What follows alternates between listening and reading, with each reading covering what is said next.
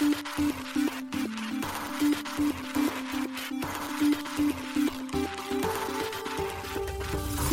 しい経済ニュース。この番組では現当社のメディア新しい経済が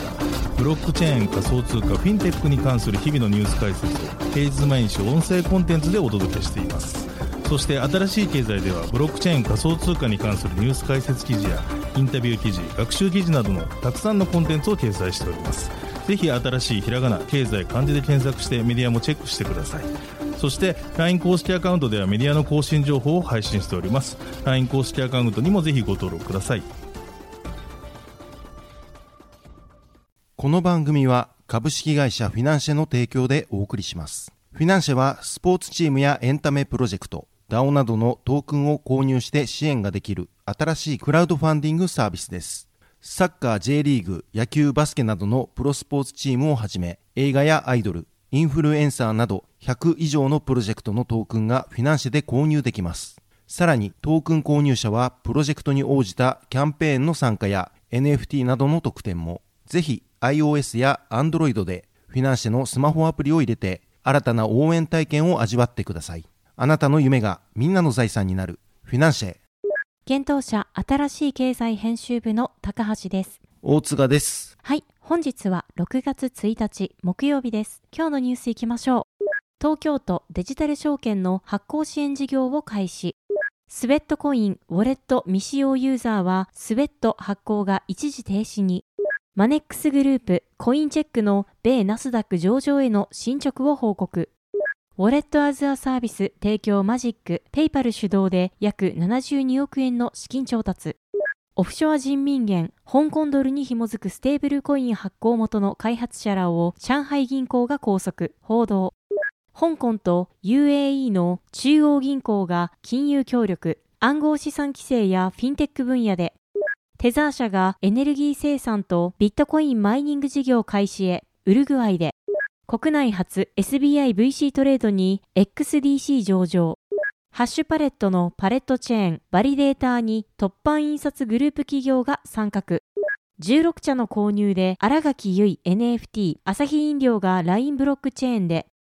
一つ目のニュースは東京都がデジタル証券の発行支援事業を開始というニュースです。東京都がデジタル証券セキュリティトークンの発行支援事業の開始を5月31日に発表しました。発表によるとこの事業では金融商品取引法及び不動産特定共同事業法に基づきデジタル証券を発行する都内の事業者に対して発行に必要な経費の一部を補助するということです。補助対象の経費となるのは、プラットフォーム利用料、専門家等への相談経費、システム開発費用ということです。また、補助率は2分の1で、スタートアップの場合は3分の2になると言います。なお、1件あたりの上限は500万円ということです。募集期間については5月31日から来年の2月29日までです。ただし、この事業に関わる東京都の予算限度額に達した場合、受付を締め切るということです。また補助金の採択はおおむね1から2ヶ月ごとに開催する審査会で行う予定ということです。申請方法は申請書類を J グランツによる電子申請または郵送もしくは持ち込みとなります。なお郵送及び持ち込み先は東京都スタートアップ国際金融都市戦略室戦略推進部戦略事業推進課国際金融都市担当ということです。東京都はブロックチェーンを活用して発行されるデジタル証券について従来の有価証券に比べて小口発行が可能で、発行体と投資家が直接つながることができる等の特徴があり、個人の投資促進やスタートアップの資金調達の多様化に資する等の効果が期待されると説明をしています。東京都は今回の支援事業によりデジタル証券の多様な発行事例を創出し、ノウハウや課題を広く共有することで市場拡大を図るとしています。記事にセキュリティトークンについての解説も載せておりますので、ぜひ合わせてご覧ください。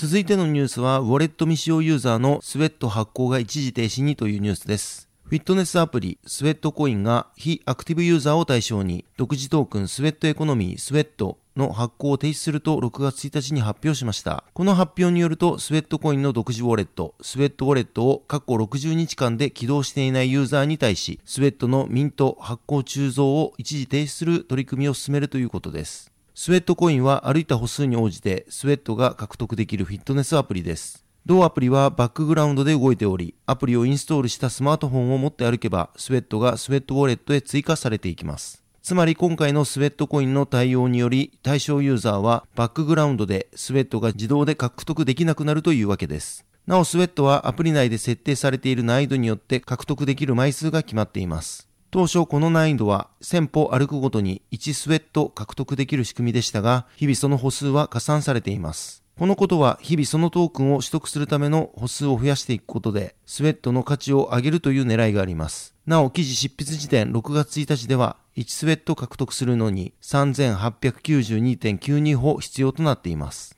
今回の非アクティブユーザーへのスウェット発行を一時停止するという取り組みについて、スウェットコインは、スウェットの価値を支える経済的枠組みであるトークンエコノミクスの一部であるとし、流通するスウェットの数のバランスを取ることを目的としていると説明。また、コミュニティからスウェットの供給について懸念の声があるということで、今回の取り組みがその懸念についての直接の対応であるともスウェットコインは述べています。具体的にスウェットコインは今回の取り組みによってユーザーとスウェットウォレットのやり取りが増加するほか、ユーザーがよりアクティブになるよう動機づける役割を果たすことで損失回避を促すとしています。また、アクティブユーザーが増えることで収益化の可能性が高まるとし、これによりプロジェクトがが公開市場場からトークンを買い戻すことにつながると発表で述べています。さらに、非アクティブなアカウントでのスウェット発行が一時停止することにより、トークンの排出量が減少し、デフレトークンエコノミクスに向けたプロジェクトの進捗が加速されるとも説明されています。なお、スウェットコインによると、コミュニティでは、今回60日間だったスウェットの発行を一時停止するユーザーのスウェットウォレット未起動期間を15日または30日に短縮するべきと提案が上がっているということです。続いてのニュースは、コインチェックのナスダック上場の期限が1年延期にというニュースです。マネックスグループが同社子会社である国内暗号資産取引所コインチェックによるアメリカナスダック上場に関する進捗を5月31日に発表しました。マネックスグループはコインチェックのアメリカナスダック上場に関する契約の期限を1年延長したことを正式に報告しました。現在マネックスグループはコインチェックの持ち株会社となる予定のコインチェックグループをアメリカナスダックグローバルマーケットに上場している特別買収目的会社スパックのサンダーブリッジキャピタルパートナーズとの合併によるナスダック上場を進めています。上場に向けたこの方針は2022年3月22日、コインチェックの親会社マネックスグループが同日に開催した取締役会にて決議していました。当初は2022年年内をめどにティッカーシンボル CNCK として上場予定であることが伝えられていました。しかしその後、2022年10月の段階でコインチェックは、年内をめどに予定されていたアメリカナスダックへの上場が現在も手続き進行中であるということを、2023年3月期第2四半期決算説明会の資料にて報告をしていました。今回の発表でマネックスグループはコインチェックのナスダック上場について当初の想定よりもアメリカ証券取引委員会 SEC の登録審査プロセスが長期化していると説明。これを受け、スパック上場に関する買収期限である2023年7月2日を1年延長する変更契約を締結したとマネックスグループは報告しています。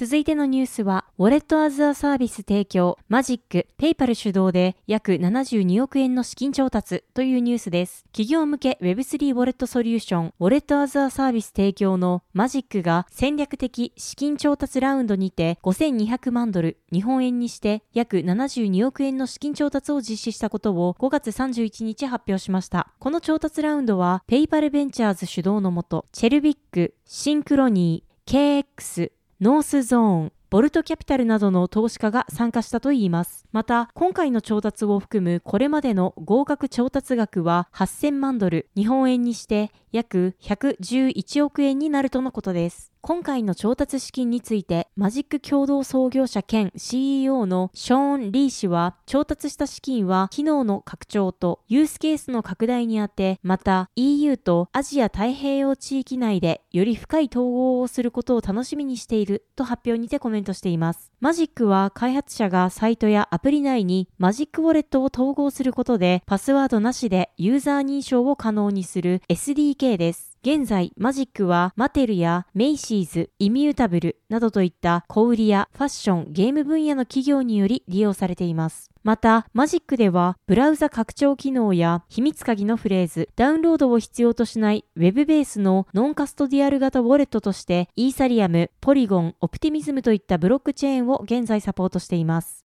続いてのニュースは、オフショア人民元、香港ドルに紐づくステーブルコイン発行元の開発者らを上海警察が拘束というニュースです。オフショア人民元に紐づいたステーブルコイン CNHC と香港ドルに紐づく HKDC の発行企業であるトラストリザーブ旧 CNHC 社の開発者グループが香港警察に拘束されました。地元メディアの PA ニュースが5月31日に報じています。その報道によれば、開発者チームは5月29日の午後から連絡が取れなくなっていたといいます。一部の家族には拘束された旨が知らされていたようです。また、PA ニュースは、上海市保東にある同社オフィスが現在無人であり、ドアには2023年5月29日付の司法差し押さえ、破壊行為現金と書かれた通知が貼られていることも伝えています。トラストリザーブは今年3月シリーズ A プラス投資ラウンドにて1000万ドルの資金調達を行っていました。なお、同ラウンドはシンガポールを拠点とする暗号資産取引所空港員が主導し、サークルベンチャーズ IDG キャピタルが参加していました。CNHC は2021年にリリースされたオフショア人民元と1対1でペッグされたステーブルコインです。なお、オフショア人民元とは中国の通貨である人民元のうち、香港、シンガポール、イギリスなど中国本土外の居住者が取引する国外市場で取引されるものを示します。HKDC はイーサリアムのトークン規格 ERC20 上で展開される香港ドルに紐づいたステーブルコインです。なお、デジタル人民元を発行する中国では2021年5月より国内での暗号資産の取引や関連サービスが厳しく禁止されています。それを受け、同国で事業を行う多くのマイニング事業者や交換業者が中国からの撤退を余儀なくされた背景もあります。ただし、今回の報道によれば、トラストリザーブはステーブルコイン事業の他にクロスボーダー決済事業を行っており、本件については、この決済事業が警察から拘束された原因であるという見方もあります。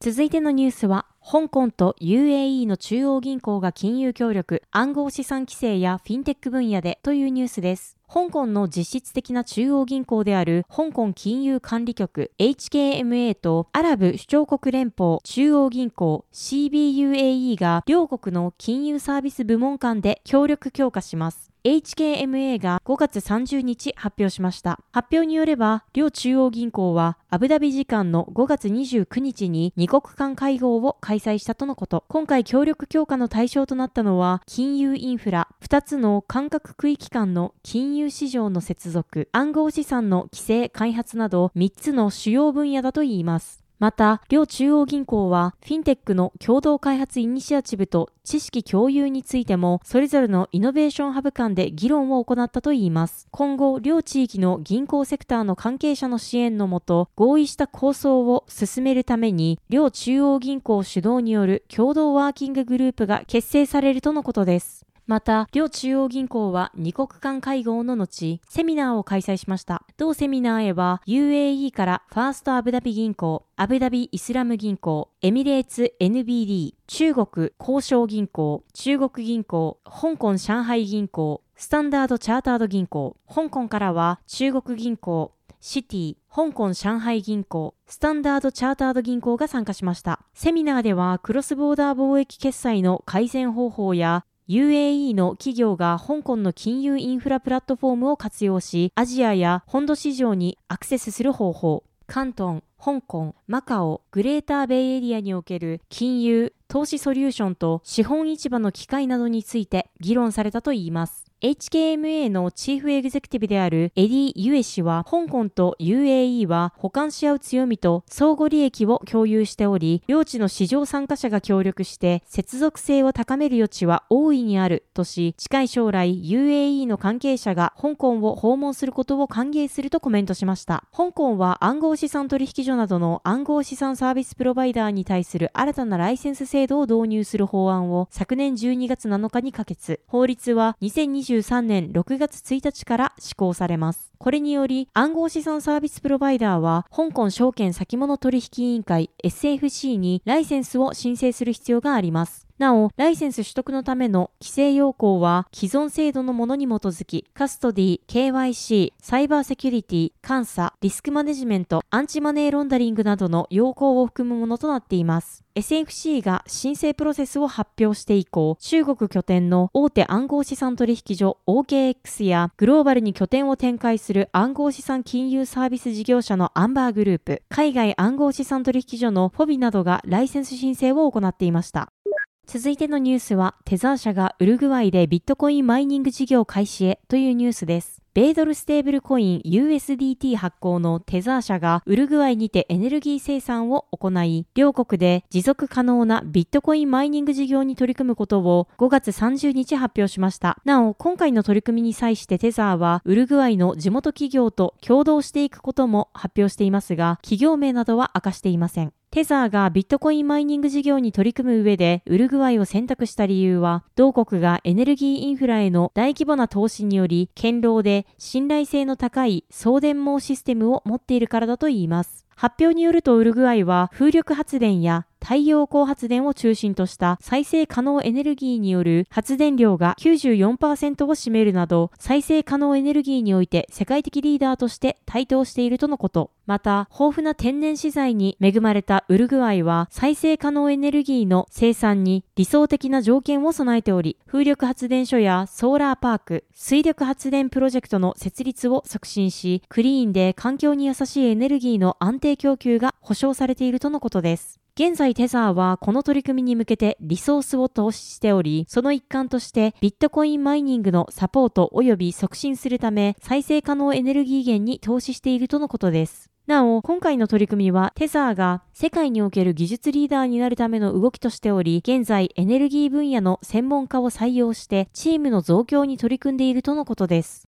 続いてのニュースは国内初 SBIVC トレードに XDC 上場というニュースです。国内暗号資産取引所 SBIVC トレードが暗号資産の XDC の取扱い開始を5月31日発表しました。なお、XDC は国内取引所において初めて上場する暗号資産です。XDC は XDC ネットワークのネイティブトークンです。同ネットワークは貿易金融の効率化を目的とします。企業や金融機関などエンタープライズに特化したブロックチェーンとのことです。SBIVC トレードによると、XDC は貿易金融における取引の透明性、追跡性の向上やコスト削減、スマートコントラクトを活用した取引スピード向上や信用リスク低減など、世界中の貿易マーケットの効率化につながると考えられているといいます。また、XDC ネットワークは、米 R3 社開発のエンタープライズ向けブロックチェーンプラットフォーム、コルダと連携し、コルダにて決済用トークンとして X3C を利用できるため、ハイブリッドブロックチェーンとして稼働可能である特徴を有しているとのことです。今回の XDC 取扱いに先駆け、SBIVC トレードは5月11日に XDC ネットワークとのパートナーシップ提携を締結していたといいます。これにより、同社取引引所は XDC ネットワークの日本国内の普及に向けた取り組みを行っていくことについて同意したとのことです。SBIVC トレードは今回 XDC を販売所での売買、積み立てサービス、貸コインサービスにて取り扱い対応するとのことです。今後は XDC のステーキングサービスや入出庫サービスの提供も予定しているとのことです。なお、SBIVC トレードでは、XDC と同日から取り扱いを開始したオアシスを含め、5月31日から合計17銘柄の暗号資産を取り扱うことになりました。現在 SBIVC トレードでは、XDC とオアシスのほか、ビットコイン、イーサリアム、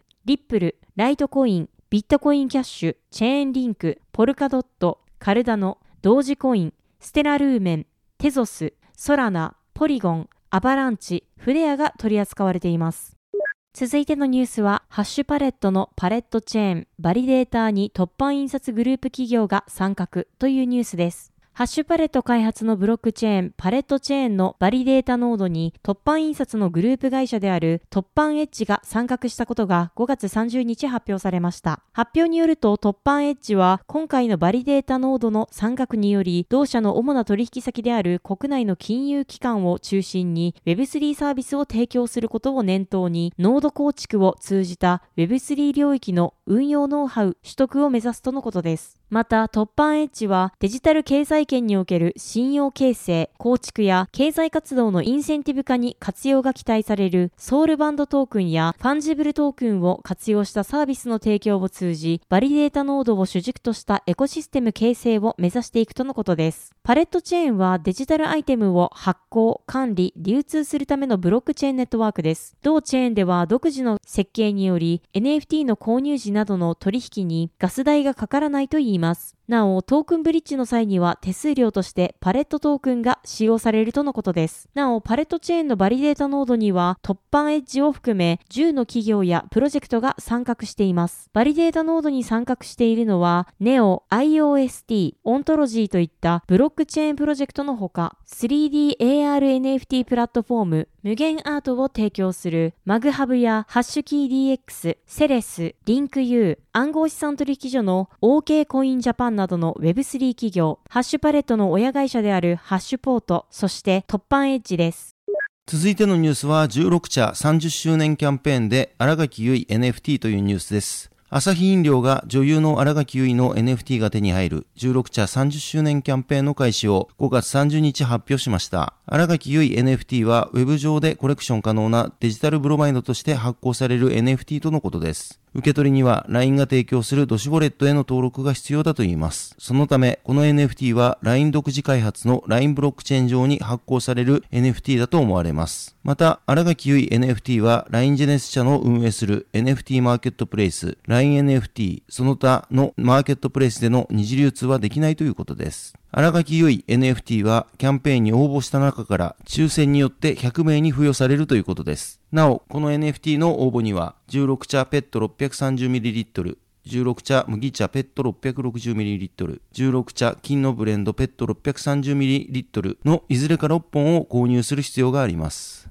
応募方法はそれぞれのペットボトルに添付されている応募シールにある二次元コードを LINE アプリ上の二次元コードリーダーを使用して読み込み、キャンペーンサイトへアクセスします。そしてサイト上にシリアルコードを6本分貯めることで、荒垣結衣 NFT の抽選コースへ応募できるということです。荒垣結衣 NFT が当選した際には NFT で応募お知らせの LINE 公式アカウントより景品獲得通知が届くということです。そこに記載されている URL にアクセス後、デジタルブロマイドを受け取るボタンを謳歌することで、同 NFT が受け取れるということです。ちなみに16茶30周年キャンペーンでは、荒垣結衣 NFT の他に対象商品4本で応募できる電子カタログギフト、抽選で1000名と対象商品1本で応募できる選べるデジタルポイント、PayPay、LINE、楽天のポイント、抽選で3000名も用意されています。なお、キャンペーンの期間は5月30日10時から9月29日23時59分までとなっています。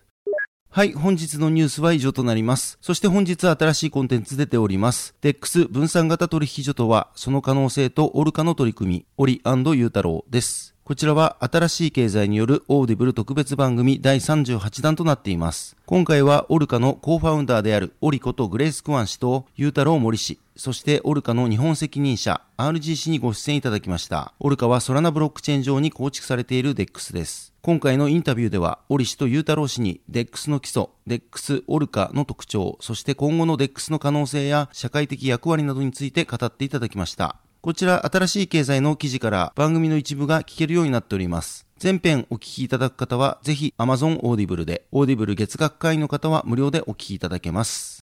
はい、このように私たち新しい経済編集部では、ブロックチェーン暗号資産に関するニュースを平日毎日ラジオで配信をしております。本日ご紹介したニュース、コンテンツなどはすべてサイトの方に上がっております。ぜひサイトの方も見に来てください。新しいひらがな、経済漢字で検索して見に来ていただければと思います。それでは本日はありがとうございました。ありがとうございました。